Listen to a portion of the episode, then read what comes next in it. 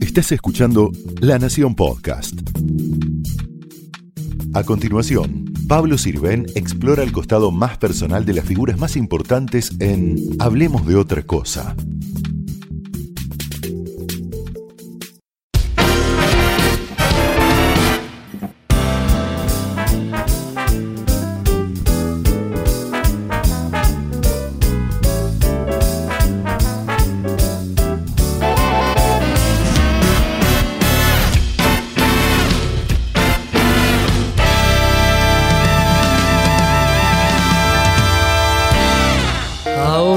Stillen Raume, aus der der Grund, hebt sich wie im Traume dein verliebter Mund.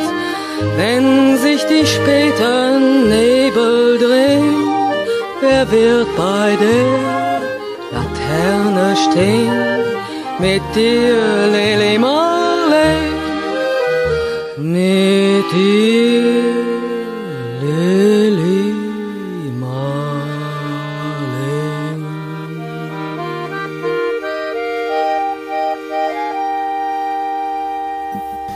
Muchas gracias, Leonor Benedetto, por a, venir a esta conversación de hablar de otra cosa en el Alvear Icon, acá en Puerto Madero. Gracias a vos. ¿Cómo estás? Bien, bien. Con ese bien. éxito impresionante de Perdidamente en Multiteatro.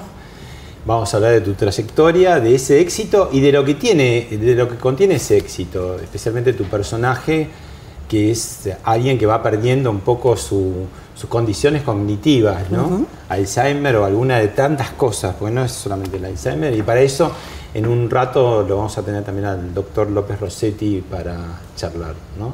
Y, y también Facundo Manes, que fue un poco el inspirador de esta obra. Sí, sí, está, los textos de Muscari y de Mariela Asensio están inspirados en un texto de, de neurociencia escrito por Manes. Después también vamos a ver un poco ese prejuicio que hay que decir, ah, los temas cognitivos son de eh, la gente que ya tiene cierta edad. Vamos a ver, seguramente este, López Rossetti no- nos va a decir algo más al respecto. Ahora, ¿te molestan los números redondos? ¿Sabes por qué te lo digo? Hace, hace poco cumpliste 80. 80 Sí, y son números redondos, ¿no? Siempre parece que al ser humano cuando cambia de década le, le ocasiona cierto cimbronazo. yo debo ser rara o no humana. Porque eh, hago el, el proceso inverso. Yo creo que cada. es una celebración. Claro. cada cumpleaños. Es un, es un, un vencer a la muerte. Y hay algo, creo, mm, muy contradictorio cuando se es mm, o muy joven o, o- No, cuando se es muy joven no se piensa. Cuando entras en un, eh, algo que te han dicho, que se sabe, que el run run dice que tiene que empezar el declive. Eso está establecido históricamente o por la ignorancia popular, obsérvese que dije la ignorancia popular y no la sabiduría popular, que tenés que eh, declinar Ir necesariamente. a lo que se llaman los cuar- cuarteles de invierno, ¿no? Pero Retírese de. la publicidad váyase a su misma. casa, cierre las celosías. Claro, persianas. desaparezca en una palabra, no moleste. La publicidad lo hace. En este momento hay en el aire una publicidad que empieza a los 40 años, te empiezan a doler los huesos. Hello. Es- y además lo dice como decreto, no dice ni siquiera, podría ser que apareciera algún síntoma molesto de... No, no, no. A los 40 años te empiezan a molestar los huesos, así que tenés que tomar este remedio. Hay una especie de folclore negativo respecto del paso de los años que creo que tenés que preocuparte solo porque ni la ciencia ni la sociedad te acompañan. Bueno, vos tenés la suerte de que estás plena, activa, nadie te daría esa edad, ¿no? Como diciendo, no podés tener 80 años. Pero Ese ahí, también tam- es el ahí problema, ¿no? también, pero es que ahí también hay Claro. un prejuicio, porque significa que debería estar Hecha chota, bolsa. hecha bolsa. Claro. Y esto es porque te lo han dicho. Ahora, es cierto que durante mucho tiempo, ahora no tanto, ¿no? Pero era un poco tabú, especialmente con la mujer, no le preguntes, aún siendo joven, ¿no? No le preguntes la edad, ¿no? Como que con la edad de la mujer no se joroba, ¿no? Yo creo que tiene que ver con épocas en las que el, el papel fundamental de la mujer era la procreación. Entonces, bastante antes de la... De hecho, en este momento los médicos te dicen que a los 37 años una embarazada es añosa. Utilizan ese término irritante si los hay, pero... Pero ahora se congelan óvulos y puede ser eh, embarazarse a, a los 40 y largos, Claro, ¿no? pero, natu- más. pero naturalmente te dicen que no.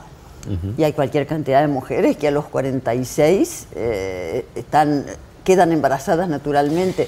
Hay ot- otro tema también, y no solamente con la maternidad, pero sí que, que es una de las tantas este, diferencias injustas y antipáticas entre los dos géneros, ¿no? Porque al hombre no le pasan tanto la factura, por más que seamos, mm, se nos caiga el pelo, seamos más barrigones. Que es como que la fecha de vencimiento, como si fuera un producto, ¿no? Eh, es muy temprano en la mujer. Claro. ¿Y por qué eso te parece que se ha consolidado tanto? Y ya, ya fue por fuera la maternidad, ¿no? Pero es que me parece que no hay nada fuera de eso, Pablo. Esa es históricamente algo así como el, el momento en que una mujer no sirve más para la procreación, que es el papel que vino a cumplir en la sociedad. No vino a ser sabia, no vino a educar, no, no vino a nada, vino a que la especie se reproduzca. Nada más. Entonces, cumplida esa misión o no cumplida, que es bastante tremendo si no llegas a cumplirlo, eh, ya está. Ya está. A, a- a la casa, a tejer calceta y, y- y ver qué se hace. Y cuando antes te mueras, mejor. Eh, te invito a ver algunas escenas que tienen que ver con Perdidamente y a Muscari y charlamos un poco de la obra. Dale. Le vemos a Leonor Benedetto, Ana María Picchio, Karina K, Patricia Sosa y Julieta Ortega. Eh, todos formando parte de una familia muy disfuncional. eh, y se mete con un tema eh, que en general siempre lo hemos visto desde el drama, ¿no? Siempre recordamos la, la película El Padre. El tema del Alzheimer. Perdidamente trata sobre lo que pasa con nuestros cerebros y con nuestra cabeza, sobre todo eh, cuando estamos estresados. Y me parece que ahí hay un poder de identificación. En algún momento de tu vida, algo de lo que pasó en tu cabeza se identifica en esa circunstancia, en esa situación familiar. Y lo atractivo de la obra es que desde la neurociencia y desde la inteligencia genera la identificación del humor. Haces un papel de una jueza, ¿no? Y que, que se- que ella se da cuenta y advierte, digamos, a, un grupo de mujeres. Una es la hija, otra es la amiga, otra es la, la empleada que tiene en su casa. Y ¿Quién su más? abogada. Y su abogada, ¿no? Y con eso co- conforma, además de tu caso, que es central, ¿no? Porque sos el, el objeto argumental de, de toda esta historia, también se van viendo ahí como matices, historias. de- Todas tienen la cabeza pinchada. ¿eh? como todo. Como todos. Sí, sí. ¿Y por qué? ¿Qué, qué es lo que sucede? No, no hagamos, este, no, no- contemos, pero sí en general, ¿qué es la propuesta? La propuesta es eh, yo. Esto no lo dijo Muscari ni lo dice la obra.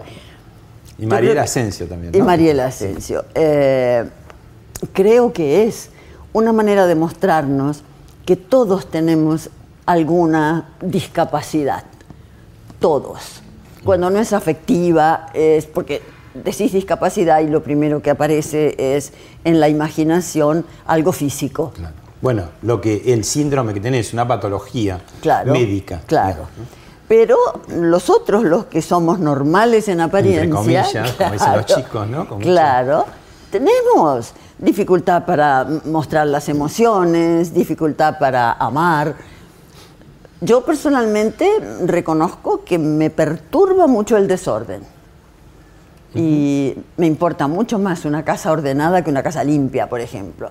Si eh, el- me pasó en la pandemia, si no tenía quien me ayude, así ahí iba, arreglaba algunas cosas y ya estaba feliz. Pasaba- ¿Algo de Feng Shui o eso? o No. No, pero me parece que lo debo tener incorporado naturalmente, porque en general vivo en lugares muy armónicos, o por lo menos es lo que dicen los que vienen a mi casa. ¿Y vos sos memoriosa o, o olvidadiza? ¿En qué sentido? En, en el sentido que quieras, pero te estoy hablando de la vida en general, ¿no? Después vamos a hablar del, del oficio en particular. Te digo en general, ¿sos No. memoriosa? No, no, ¿No? no, para nada. Hago así, así, así. Avanzo, me puedo encontrar con alguien que en su momento fue mi peor enemigo, saludo amablemente. ¿Pero es una decisión filosófica o un Sí. poco tu cerebro también? Eh, fue, fue, ocurriendo con los años, perder el rencor, aparece el perdón como posibilidad humana real de No, seguir pero yo viviendo. pensaba que cuando vos recordás, digamos, los malos momentos, en realidad es la definición del rencoroso, ¿no? Porque, digamos, si estás todo el tiempo recordando lo feo, lo malo... es que- Totalmente. y, y- lo único que logras es arruinar tu momento presente, porque el otro ya pasó. Y en general eh, he logrado que aparezca la compasión y decir, bueno, pobre, no, no, no sabía lo que ¿Y hacía. qué, y qué cosas te gustan recordar y qué cosas tratás de olvidar? Digamos, ¿qué, qué, qué te gusta recordar? No soy muy recordadora. ¿Ni de lo bueno tampoco? En este momento de mi vida, eh, de mi larga, según dicen las leyes naturales, am, es un mirar hacia adelante, hacia lo que tengo que hacer. Y lo de atrás son como fotos, pero cero nostalgia, no, no lo tengo, no lo puedo inventar porque no lo tengo. No soy nostalgiosa, no creo que todo tiempo pasado fue mejor. Y, y como no soy tonta, me he ido quedando con lo mejor de cada época, con lo mejor de cada momento de mi vida. Pero hay, por ejemplo, cuando hice Rosa de Lejos, qué gracioso, cuando no la pones vos en la pantalla, la traigo yo para el recuerdo. Ya igual no te vas a salvar, después te la voy a pasar, sí, sí. Yo cumplí 40 años, mientras hice Rosa tenía 39. Cumplí 40 años post Rosa en una especie de fiesta popular en una plaza en Miami. Pocos momentos de mi vida yo me he sentido peor. Cumplí 40 años, era la sensación de haber cometido un delito. ¿Por qué? No sé, por esto que hablábamos antes probablemente, por eso de que yo ya sería desechable a partir de ahí. Ya dijiste, ya fue todo. Ya fue todo. todo. lo que me tenía que pasar me no pasó. soy deseable, no le voy a gustar a ningún hombre. Todo eso apareció, y te lo digo ahora porque lo estoy racionalizando, pero en su momento era que nadie lo diga, que nadie lo sepa, que nadie lo intuya siquiera. Fue, fue un, mal momento. Y otra cosa que te traigo que ahí sí tiene que ver con tu actividad, que es crucial la memoria, porque digamos, se tienen que recordar páginas y páginas. Yo, yo me acordaba, porque sé que fue gran amiga tuya, Elena Tacisto, hay una obra impresionante, tantas que hizo en el San Martín, pero Kabul, Kabul. ¿te acordás? Tenía ¿Cómo? una hora inicial, Una hora sola. una hora sola, Sí, sí. que hablaba y hablaba y hablaba, y no era, no podés morcillar ahí, no hay forma, ¿no? Una hora tirando texto, ¿no? Digo, ¿cómo, cómo se hace? ¿Cómo es ese ejercicio? de Porque es, es impresionante, ¿no? Yo tengo la duda de si es previo, si ya venimos con eso, si es parte del legado que en algún momento te hace decir, bueno, tengo ciertos dones como para dedicarme a este oficio, o es un aprendizaje obligado y, se puede. El, el mecanismo mío para... Yo tengo muy buena memoria, el, el mecanismo es, es visual en general eh, aparecen o palabras previas o posteriores y- o ver cosas, pero No es ir palabra por palabra. no, no, ni mucho menos. O sea, primero haces como una, una, una cosa. Te digo, recibís el libreto por primera vez de perdidamente. ¿Qué haces? ¿Lo lees todo? Primero que nada comprenderlo Sí. y a, más a, ma- a mayor número de lecturas la comprensión es mayor. A ver, ¿qué quiere decir esta obra y qué me toca a mí explicitar para el espectador? ¿Y haces marcas? Uf, hago marcas en los libros, en los guiones, y sí, sí, sí, soy. Le falto mucho el respeto a los textos. Bueno, te, te invito ahora a ver y a escuchar al doctor Facundo Manes, que tiene bastante que ver con esta obra, porque según dijo Muscari, se basó, digamos, en textos. Es neurólogo, actual candidato diputado de Juntos por el Cambio en la provincia de Buenos Aires, y nos dejó esto. Hola Pablo, Hola Leonor, gracias por la oportunidad de estar con ustedes hoy y felicitarlos también a mi amigo Muscari por la obra Perdidamente. Me parece muy importante que a través de la cultura se hable de este tema, de la mente. Todo lo que hacemos lo hacemos con nuestro cerebro, con nuestra mente. Y el Alzheimer es una enfermedad eh, muy prevalente en la sociedad actual porque tiene que ver con la expectativa de vida. El principal riesgo de tener Alzheimer es el aumento en la expectativa de vida. Es una enfermedad que afecta inicialmente la memoria, eh, también uno puede tener desorientación en lugares familiares, en lugares comunes que uno conoce bien y no debería desorientarse. Pero además de la memoria y esta desorientación temporoespacial, hay impacto en la conducta, hay trastornos de conducta y también se impacta las funciones de la vida diaria. A los familiares los llamamos los otros enfermos porque convivir con alguien con enfermedad de Alzheimer produce más ansiedad, angustia, aumento de la toma de psicofármacos, ausencia laboral. Así que el abordaje es al paciente, pero también a la familia. Bueno, incorporamos en este tramo de la charla con Leonor al doctor Daniel López Rossetti. Gracias, Daniel, por venir. Y bueno, a lo que dijo Manes, queríamos saber, eh, tan particular el Alzheimer y todos los trastornos cognitivos, ¿no? Porque uno a veces dice Alzheimer y son mil cosas más, ¿no? Sí, en realidad la demencia eh, es todo un conjunto de enfermedades distintas, de las cuales más de la mitad de los casos es, Alzheimer, otras no. Pero el común denominador es eso, demencia, perder la mente, la función mental. Digamos, la obra que... Perdidamente. perdidamente es eso, es perder las funciones intelectivas, las funciones cognitivas superiores, que incluyen las emocionales, que es algo que habitualmente no se dice. Es decir, también hay un impacto en quien tiene Alzheimer y es el hecho que registra lo que le está pasando y emocionalmente lo, sufre. Entonces hay todo un temita ahí. A mí la obra, si me permitís, me gustó muchísimo, me pareció madura, me pareció con una fuerte vertiente emocional, didáctica, sin golpes bajos, sin golpes bajos. Mi mamá murió de Alzheimer, es una enfermedad que conozco muy bien, no como médico, sino como familiar, como recién dijo Facundo. Y es también enseñarle a la sociedad en su conjunto que en esta enfermedad que es prevalente, también saber como familiar cómo manejarse. ¿Qué pasó, eh, Leonor comentaba fuera de, cámara, con el personaje que hace Ana María Piquio, que es tu empleada doméstica, ¿no? ¿Qué pasó a partir de que fue el doctor López Rossetti? Bueno, vos fuiste y después mandaste un, mensaje de audio eh, y, Muscari lo subió al, grupo de WhatsApp que tenemos. De las actrices del elenco. Y Ana María lo, incluyó eh, en el texto permanente y todas las noches ahora uno de los personajes le dice, me da tristeza, estoy triste. Y ella dice, ojo con la tristeza porque le hace mal al cerebro, dice el doctor López Rossetti. Y es verdad, y es verdad. Divina Ana María Fuiste Picchio. incorporado en la obra. Pero Ana María Picchio, un fenómeno, y también no voy a spoilear la, la obra, simplemente la recomiendo, pero el rol que juega Ana María con la jueza, con ella, es interesante, mm. no voy a contar, pero es interesante porque se articulan de algún modo dos mentes.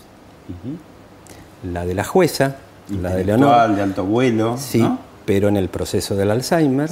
Y la de Ana María Picchio, que aporta, no puedo adelantar nada, una cantidad de cosas para el final. No, pero digo, también eh, sin adelantar, ¿no?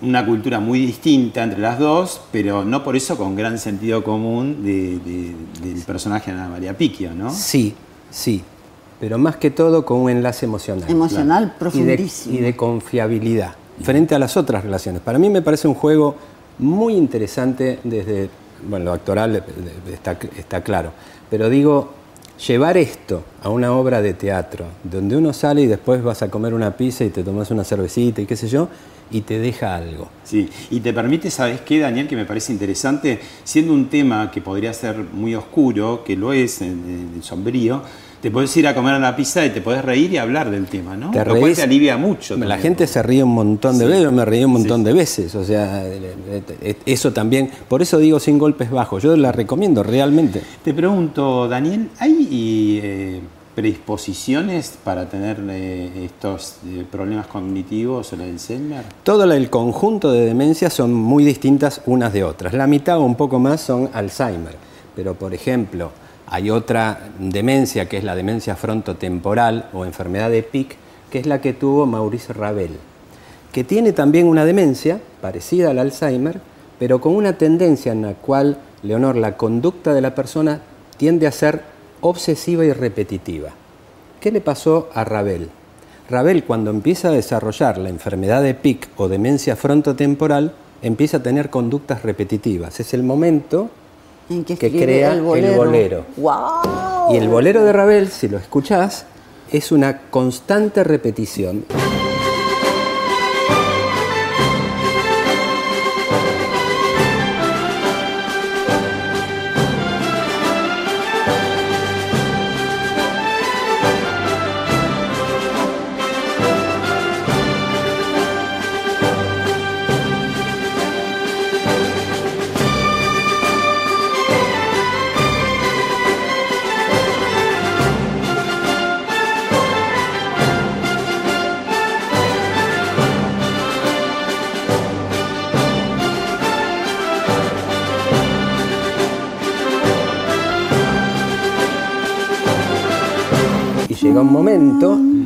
Dice la historia, que escuchando radio en París, cuando su enfermedad avanzó, él escuchó y quedó fascinado del bolero y dijo, fantástico, un auténtico increscendo.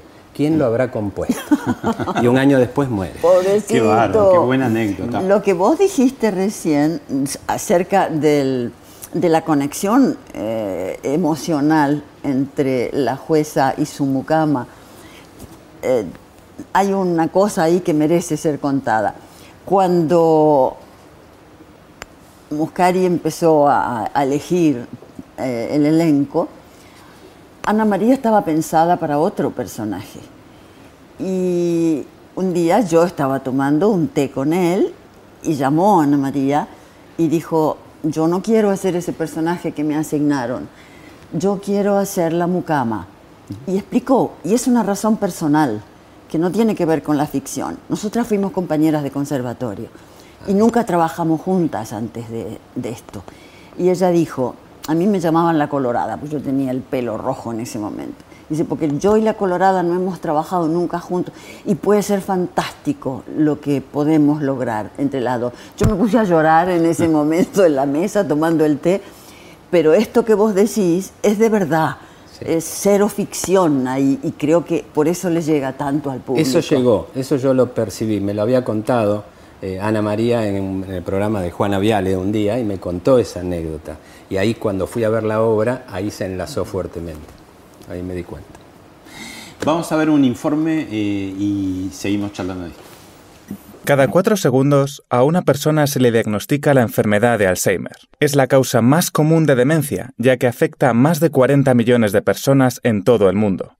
Y los investigadores aún no le han encontrado cura. La pérdida de memoria a corto plazo es habitualmente el primer síntoma de Alzheimer. Las proteínas invaden progresivamente otras partes del cerebro, lo que crea cambios particulares que indican los distintos estadios de la enfermedad. En la parte delantera del cerebro, las proteínas destruyen la habilidad de procesar pensamientos lógicos. Después, se mueven a la zona que controla las emociones, lo que provoca cambios de humor erráticos. En la parte superior del cerebro causan paranoia y alucinaciones, y cuando llegan a la parte trasera del cerebro, las placas y los ovillos actúan juntos para borrar los recuerdos más profundos de la mente. Finalmente, el centro de control que dirige el ritmo cardíaco y la respiración sucumben también y provocan la muerte. ¿Qué se puede? ¿Está bien esto? Está bien, está correctísimo. También hay que tener presente que hay todo un periodo muy largo en que uno va acompañando y viviendo con esa persona.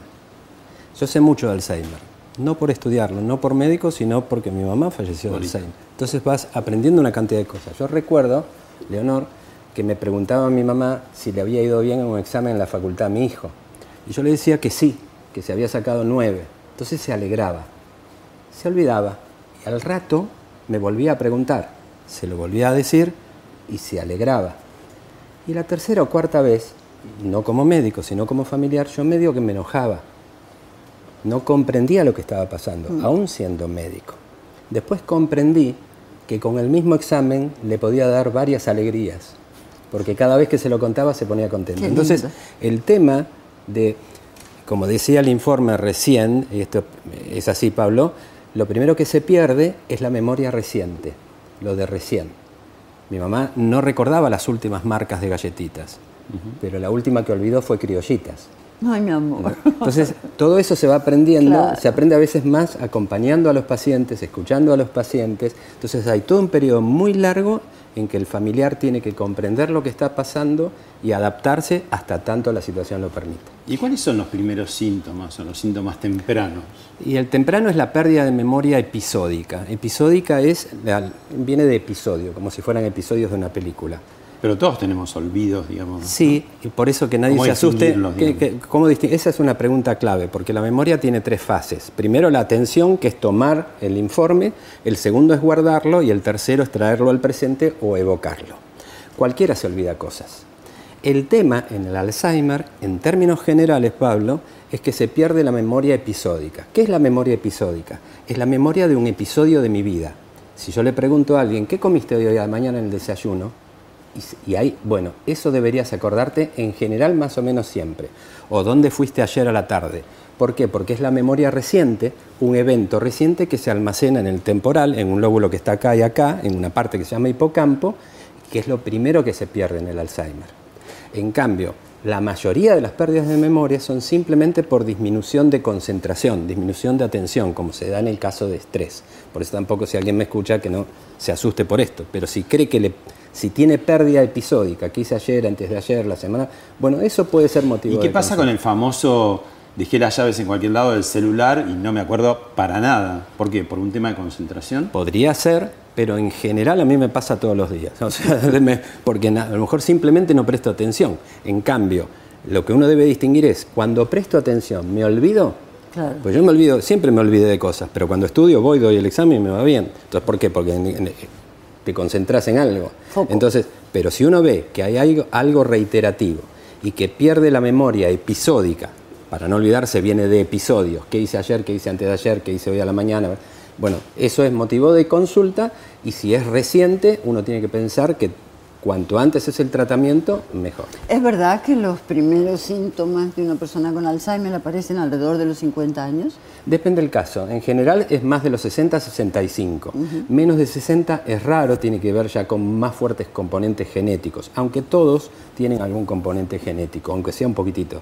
No es raro que quien tenga Alzheimer tenga un familiar con Alzheimer. Yo tengo condicionamiento porque tengo el caso de mi mamá. ¿Y cómo lo vivís?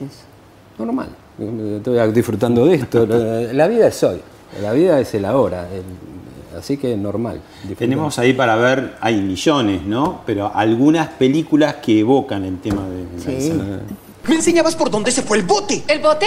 Oye, yo vi un bote y pasé por aquí hace un instante hacia... ¡Allá! ¡Se fue hacia allá! ¡Sígueme! Espera, espera. ¿Qué te sucede? Ya habías dicho hacia dónde se dirigía. ¿Así? No, no sé que no es. Pe- perdona. Es que sufro de falta de memoria de corto plazo. Opa. ¿Tampoco te acuerdas del restaurante? Dijo la novia. Este fuerte. Dale. Es que era tuyo. Del nombre, ¿no te acuerdas del nombre? Belvedere, mamá. Como papi. Sí, como papi, sí. Ahí lo ligó you know, one of emocionalmente. the great problems of our age is that we are governed by people who care more about feelings than they do about thoughts and ideas. Now, thoughts and ideas. That interests me. I have Alzheimer's disease. I can see the words hanging in front of me and I can't reach them and I don't know who I am and, and I don't know what I'm going to lose next. ¿El Alzheimer ataca igual a hombres y mujeres? Es más frecuente en mujeres, es un poco más frecuente en mujeres. ¿Por? No se sabe por qué. Lo que decía el informe previo sobre que todavía no hay cosas probadas o tratamientos de certeza o causas absolutamente probadas, eh, hoy no las tenemos. Hay tres o cuatro teorías grandes por las cuales eso se produce. Otra cosa que se dice mucho también que se tiende a asociar con la edad avanzada. Y no es así, ¿no? ¿A qué edad No, no, el primer factor de riesgo es la edad. El primer factor de Pero riesgo... una edad no tan avanzada de pronto. Pero ¿no? más de 65. Pero a- acorde pasan los años, es más probable tenerlo. O sea, tiene, tiene que ver con eso. Tiene y el que ver hecho con- que se extendió la vida tanto, y es más- más cantidad de Alzheimer como de otras Claro. enfermedades. Antes no existían enfermedades que hoy existen a los 90. Bueno, porque no tuvimos tiempo de desarrollarlas. Todo eh, esto pasa así. Entonces tenemos enfermedades que antes no existían simplemente porque la distribución etaria es más, más elevada. Así como te dicen que hacer ejercicio físico es bueno para lo cardíaco, para en general, ¿hay algo para hacer o para comer o para no comer que te sirva para retrasar eso no tiene nada que ver? No, hay, hay ciertas, eh, se sabe que las personas que tienen buena circulación sanguínea, no por el Alzheimer nada más, sino porque hay otras formas de demencia, pero caminar es bueno, está, eso está probado. Eh, siempre comento cuando hice un trabajo una vez que en la introducción que el médico del Correo de Londres, Leonor, pero hace como 200 años hizo una observación muy simple, muy simple. Y es que, fíjate, uno hace diagnóstico enseguida. ¿Qué hizo él sin tener tomografía computada? ¿Qué, ¿Pero qué, observó? Y bueno, él observó que los carteros iban a los velorios de los administrativos. Es decir, era, el cartero vivía más porque caminaba. Cuando caminas se forman ciertas sustancias en los músculos que van al cerebro y generan más conexiones entre las neuronas, más sinapsis, Caminar es un fertilizante cerebral. el comer sano, frutas, verduras, sin exagerar, un poquito, tampoco. ¿Y, qué alimentos son menos, este, digamos, convenientes, insistir mucho? ¿Las harinas? O en, general, en general, las grasas. Comer se puede comer de todo, el tema es la cantidad. Y tampoco es exagerar para no llevar la conducta a una patología de la alimentación. Siempre digo que no hay que cambiar un kilo de peso por un gramo de felicidad. Ahora, si hay muchos kilos de peso, ya es otra cosa. Sí, siempre se dice que gente de edad avanzada no se encuentra gente de mucho peso, ¿no? Es una verdad dura, pero es cierto, no hay obesos eh, longevos. Esto es eh, biológicamente así. Con lo cual hay que comer un peso, un peso, un peso razonable, un peso razonable. Siempre eh, frutas, verduras, siempre considerar que una fruta, una verdura, buscarle la vuelta a la que te guste, porque es un medicamento. Y no lo dice en la medicina hoy, lo dijo Hipócrates, ¿no? que, la, que la comida sea tu alimento y tu alimento, es tu medicina. ¿Querés preguntarle algo? Porque sí, vamos a despedir al doctor López Rossetti. Yo te voy a pasar otras imágenes que nos van a seguir haciendo recordar cosas también. No, yo quiero agradecerle porque yo empecé estudiando medicina, ni bien salí de la escuela secundaria. Y ahí fue que me quedó, eh, y te estoy hablando de hace 50 años atrás, las neuronas no se reproducen. A lo largo de mi vida, y como además es un tema que me interesa y leo muchísimo, está completamente desechada esa teoría, vos la estás confirmando, y las neuronas se reproducen, y si has tenido una vida, sobre todo física e intelectual activa, lo único que parece, y corregime si no es verdad, eh, que se ralenta un poco el proceso, pero que permanece el proceso cognitivo. Hoy sabemos que las neuronas sí se reproducen, por eso de hecho de hacer rehabilitación después de un accidente cerebrovascular, así que sí, sí se reproducen. Y sobre el hecho de que en algún momento la ciencia consideró que no se reproducían, es por una verdad de la ciencia, y es que la ciencia es un conjunto de verdades transitorias todo lo que hoy la ciencia... Buenísima la definición. Es, de las más lindas que conozco porque te obligan a la humildad. Claro. Todo lo que hoy das por cierto deja de ser mañana. Me quedó algo en el tintero. Eh, ¿Qué pasa si uno lee mucho, si uno desarrolla gran actividad intelectual, además de ser más culto y ser más interesante la vida? ¿Qué es lo que sucede con estos síndromes? Bueno, no es poco ser más culto y hacer interesante el día de hoy, pero hay algunos trabajos de investigación que dicen que habla a favor de evitar eh, la pérdida cognitiva. Es decir, tener jogging cerebral es bueno igual que hacer actividad física, así que es recomendable. Gracias, doctor López Rossi. No, gracias a usted. Muchísimas gracias. Gracias. Vamos ahora a ver las imágenes y seguimos recordando. de Ángel trabaja el diablo. ¿Cómo? Puedo imaginarme muy bien lo que pasa en el cuarto de fondo que no quisieron darnos. Pero te viva la pepa. No. Sí. Usted no puede querer a nadie. ¿Por qué? Porque no me caso. ¿No comprendés que no puedo? Sí, comprendí. Comprendí todo de golpe. Si no he vuelto a molestarlo. ¿Es cierto o no es cierto? Pudo haber decidido ser un objeto, pero ella luchó y se impuso así como Bárbara Narváez. Leonor Benedetto encarnando un nuevo modelo de mujer en un teleteatro distinto. Fuiste concebido bajo una maldición. Esto no es una venganza porque quisiste matar a mi hijo. Es una liberación. Mira, ellos te están velando ahí. Ni siquiera saben que me mataste para salvarlos. No importa. Va a pasar un poco más de tiempo, pero al final van a poder. Bueno, apenas eh, es un- un- una catación de cuatro o cinco cosas, pero fuerte. No, pero está bien porque eh, me produce mucha emoción que mencionen a Bárbara Narváez, porque fue con muchísima timidez la, la primera idea mía donde salí de la mera actriz para proponer un tema y escribí y todo. Uf, me encantó. Qué bueno, Gracias. qué bueno. Y ahí hay ah, también otros papeles polémicos. Por ejemplo, el primero que veíamos era de Rolando Rivas Taxista, que vos eras la esposa de un guerrillero, años 70, ¿no? En la lucha armada y qué sé yo. Que después cuando se repitió, ya en época de la dictadura, se, se borró toda la parte del personaje de él, del que venía a ser el hermano de Rolando, ¿no? Hermano. Pero quedaba la cuñada que era muy sensual y bajaba la escalera en ese conventillo, ¿no?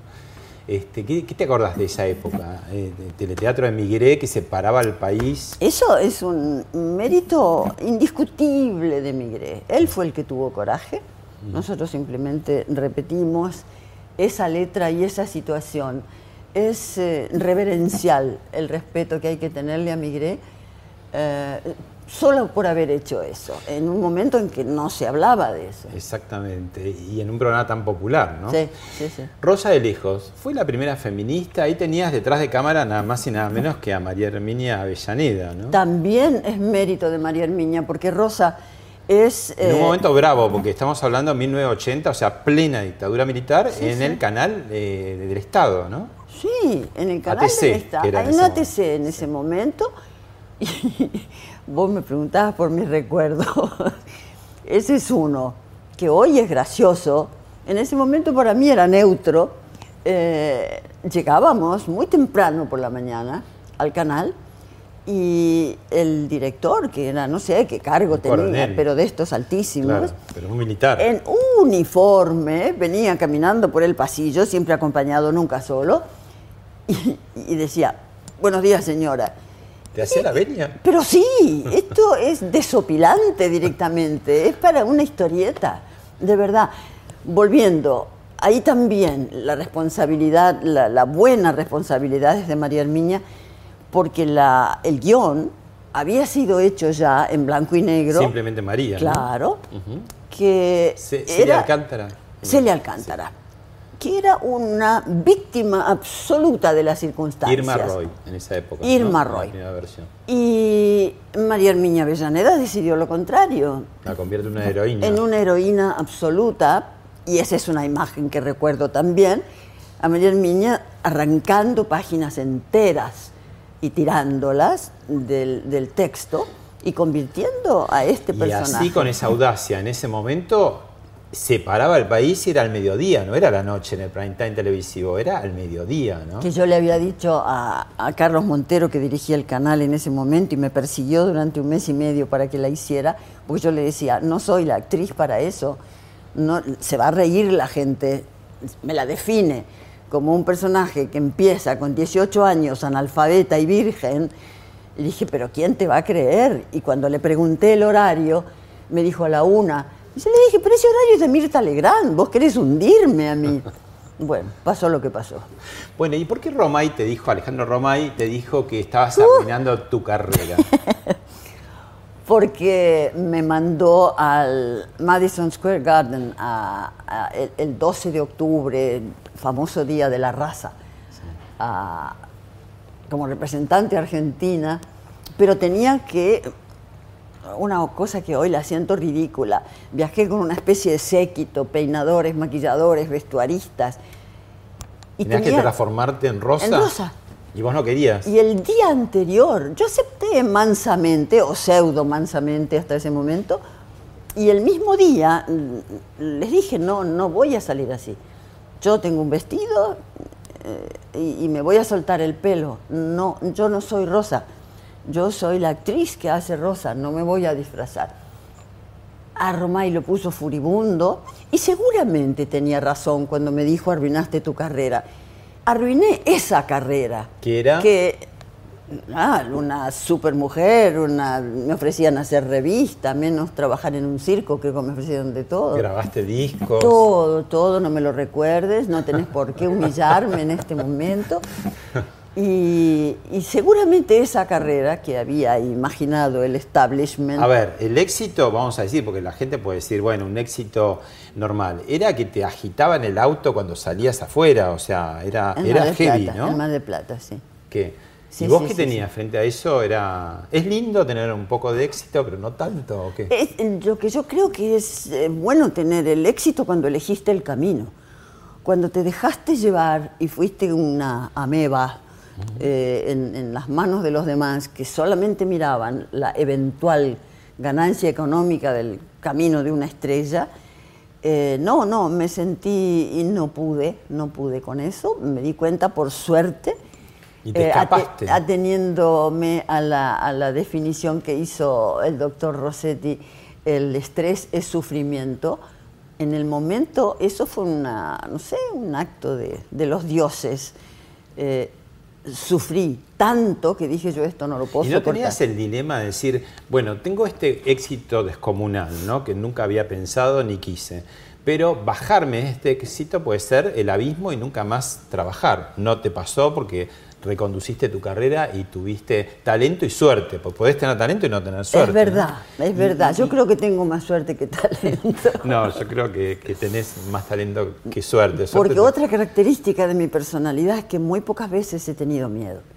Ujú. O sea, no dudaste ahí. No. Y escapaste, agarraste a tus chicos y dijiste, me voy de acá. A la nada, ¿eh? Ajá. Te exiliaste no por política. De hecho, Te los- exiliaste del éxito. Sí. Suena frase de telenovela eso, ¿no? Sí. ¿Y te fuiste por qué a España? Bueno, España en principio porque estaba viviendo mi hermana. Y, y de hecho vivimos apiñados en una casa que no daba para... Yo éramos cuatro, más una amiga de mi hija, que en ese momento tenía 18 años, eh, y, y- y no cabíamos y nos arreglábamos para, para caber, pero mm, después se dio todo. Es, es- supongo que sí, que es suerte eso. Ahora, escapando del éxito y lo lograbas en España, en, en un momento te enganchaste al tipo más exitoso de España. Entonces, ¿cómo es eso? Yes. Y José seré, Sacristán, seré ¿no? contradictoria. Serás contradictorio. Sí, sí, sí, Y mientras tanto, ¿qué pensabas? Mientras estabas allá, decía, tengo que reformular esto, ¿cómo va a ser? ¿O te dejaste No, no, no, llevar? no. ¿O- Durante por lo menos dos o tres años dije, no vuelvo a trabajar. Yo esto no lo le quiero más. tomaste alergia, digamos, a... Al- a esto, a esta. Y algo me queda, ¿eh? Las aglomeraciones y todo eso, no, no, no. Te da, te da un poco de cosa. Sí.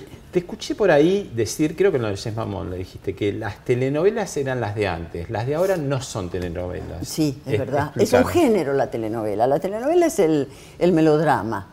Los Miserables de Víctor Hugo es melodrama. Eh, Madame Bovary es melodrama. Eh, El folletín. Claro, ¿no? claro, claro. Y creo que fue Cecilia Arsax que escribió un libro acerca de la telenovela. Y ella dice que la telenovela necesariamente nació, nació en Latinoamérica para acompañar a las mujeres que se quedaban solas, especialmente después de almuerzo. Su marido se iba a trabajar, sus hijos a la escuela, y ella se quedaba sola. Y había un- una franja de horario donde la telenovela estaba dedicada a hacerle compañía, con una mujer como protagonista. Y, de hecho, en este libro se elige a tres telenovelas. Los ricos también lloran, mexicana, La esclava, brasileña, y Rosa de Lejos, argentina.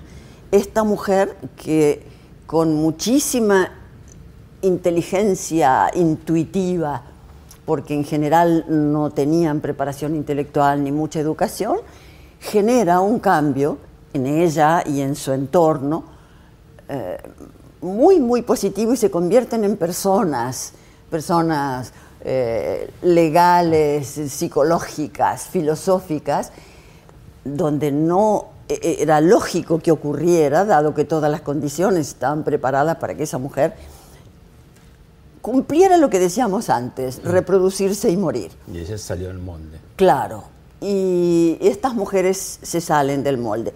Lo que luego cuesta hacerles entender a los que dirigen los canales es que, eh, porque no, no sé si no lo entienden, hay un, una mente masculina, afortunadamente noto, es muy cuadrada. Si estás mirando solamente la ganancia eventual económica, es peligroso, porque debería ser algo así como un servicio, con lo gastada que está la palabra o el concepto. Pero de repente aparecieron miles de señores ahí y cambió de horario y entonces de las 7 a las 10 son unos programas que son comedias que en general no hacen reír a nadie, con eh, conflictos mm, inventados. Eso no es telenovela. Bueno, hay mucha lata también turca, ¿no? Eso en los últimos años. Eso sí son telenovelas. Es así. Es así. Y después nos preguntamos por Y- qué gusta tanto. claro. Pero funcionan, claro, ¿Y mucho qué, más. qué te parece? ¿Qué, qué es lo que se perdió argumentalmente acá? Eh, bueno, no hay telenovelas. No, no las ni, hay. Ni, ni malas tampoco. Ni no buenas, hay. no, no las La hay. tira desapareció, Sí, digamos, ¿no? claro. Por una cuestión de costo o porque tiene miedo de, de fracasar, ¿no? Yo creo que solamente busca, se busca la, la ganancia Mm. y se convierte en un mero negocio económico, porque no es ni siquiera estético también, le falta lo estético, le falta la parte argumental, no hay emociones eh, legítimas, Mm. es todo bastante extraño. eh. Otro encasillamiento que te pasó en otra etapa de tu vida por, por lo mona, lo exuberante del pelo eh, rojo, como decías, que seguís siendo muy, muy mona y muy atractiva, es que Muchas te clasificaron y te casillaron como Femme Fatal. Ajá. Un poco el personaje de, de la, de la cuñada de Rolando Rivas, a las lobas, a distintas cosas. Eso también te costó, digamos, sacártelo de encima. Eh, Rolando Rivas no me costó. Las Lobas yo creo que fue una de las peores películas que yo he visto en mi vida.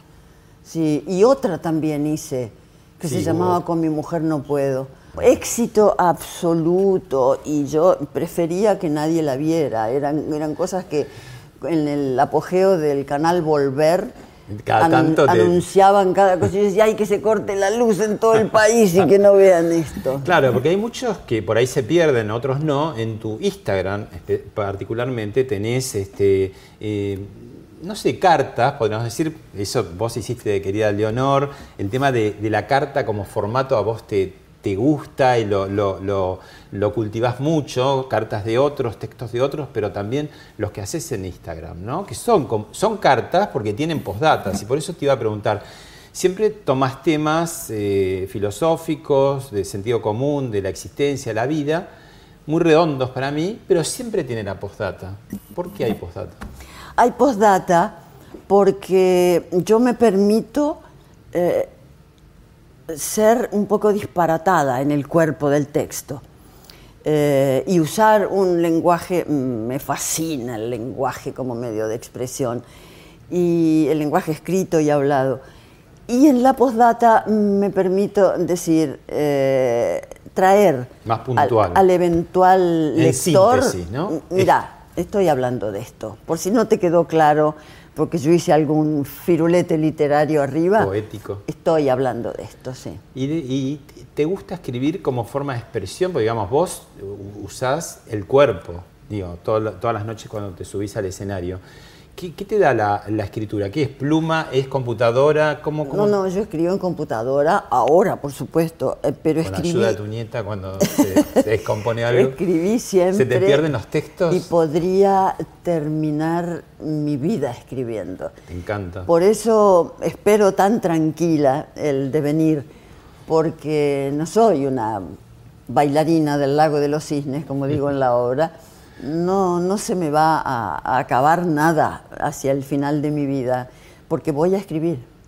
Bueno, vamos a ir a una breve tanda y te voy a dejar dos preguntas pendientes, ¿no? Una que también te escuché o te leí por ahí, que decís que el sexo como práctica está sobrevalorada en los vínculos, y la otra que puede estar vinculada o no con esta pregunta, vos decidirás, es que tus relaciones sentimentales fueron en tu vida intrascendentes. No me contestes ahora, volvemos, hacemos una pequeña pausa y, estamos acá.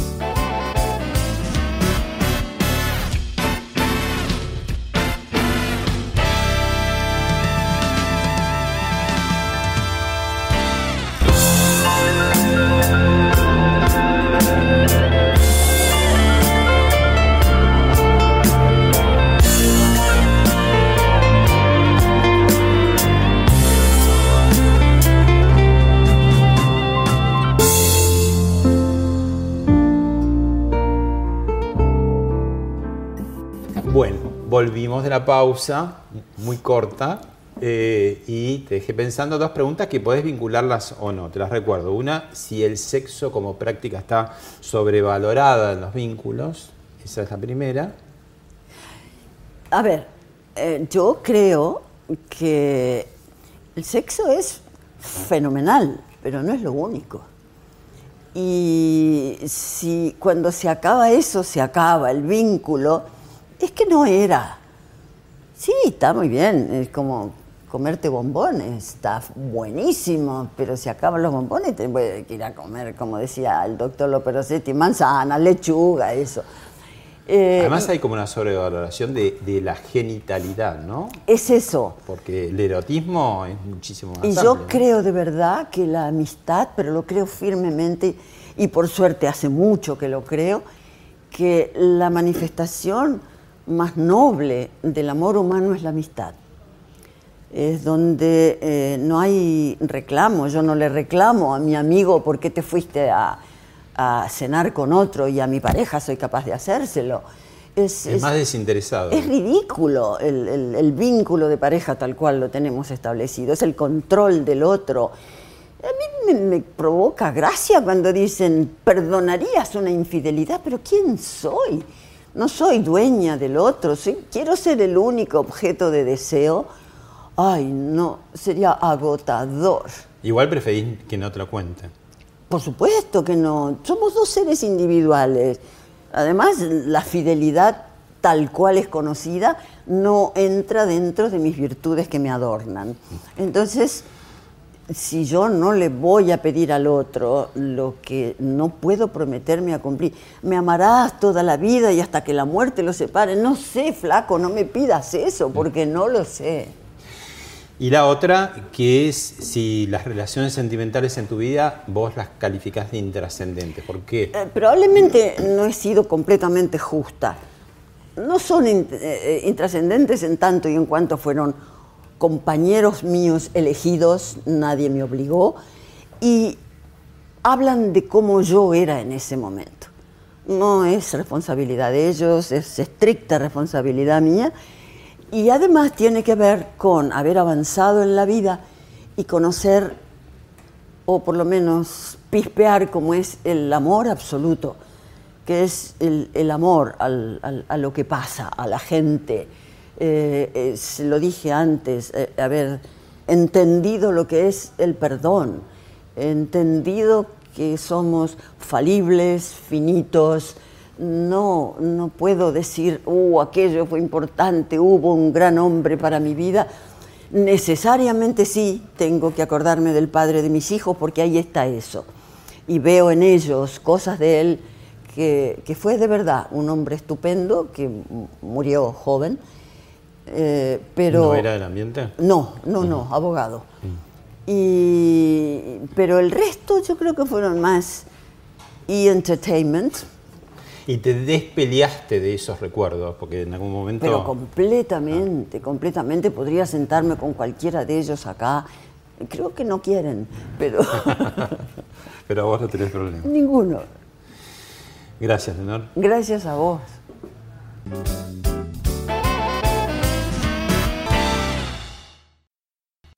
Esto fue Hablemos de otra cosa con Pablo Sirven, un podcast exclusivo de La Nación. Escucha todos los programas de La Nación Podcast en www.lanacion.com.ar. Suscríbete para no perderte ningún episodio. Estamos en Spotify, Apple Podcast, Google Podcast y en tu reproductor de podcast favorito.